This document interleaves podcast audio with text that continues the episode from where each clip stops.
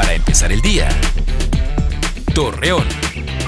Muy buenos días, viernes 5 de noviembre le presentamos la información para empezar el día. Sara de los Santos, segunda visitadora de la Comisión Nacional de los Derechos Humanos en Gómez Palacio, detalló que a pesar del aislamiento obligatorio por la pandemia del COVID-19, se registró que la población mayor de 12 años de edad que usa las redes sociales en México fueron víctimas de ciberacoso luego de que el secretario de Educación de Coahuila, Higinio González Calderón, permaneciera por algunas semanas hospitalizado debido a la enfermedad del COVID-19 y fuera reportado como estable pero delicado, el gobernador Miguel Ángel Riquelme anunció que el funcionario falleció por complicaciones del virus el día de ayer.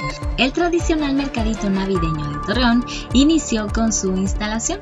Al respecto, los locatarios detallaron que ofrecerán diferentes accesorios al mejor precio y se contará con un filtro de revisión y acceso controlado, por lo cual invitan a los ciudadanos a acudir con anticipación y respetar los protocolos de salud.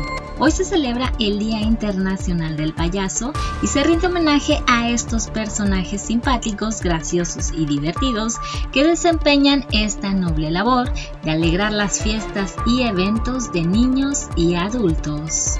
Continuará ambiente frío durante este fin de semana en la comarca lagunera. Asimismo, estará acompañado de cielo despejado y viento en calma, así lo informó la Comisión Nacional del Agua. Acompáñenos con toda la información dos minutos antes de las 8 de la noche por Mega Noticias. Para empezar el día, Torreón.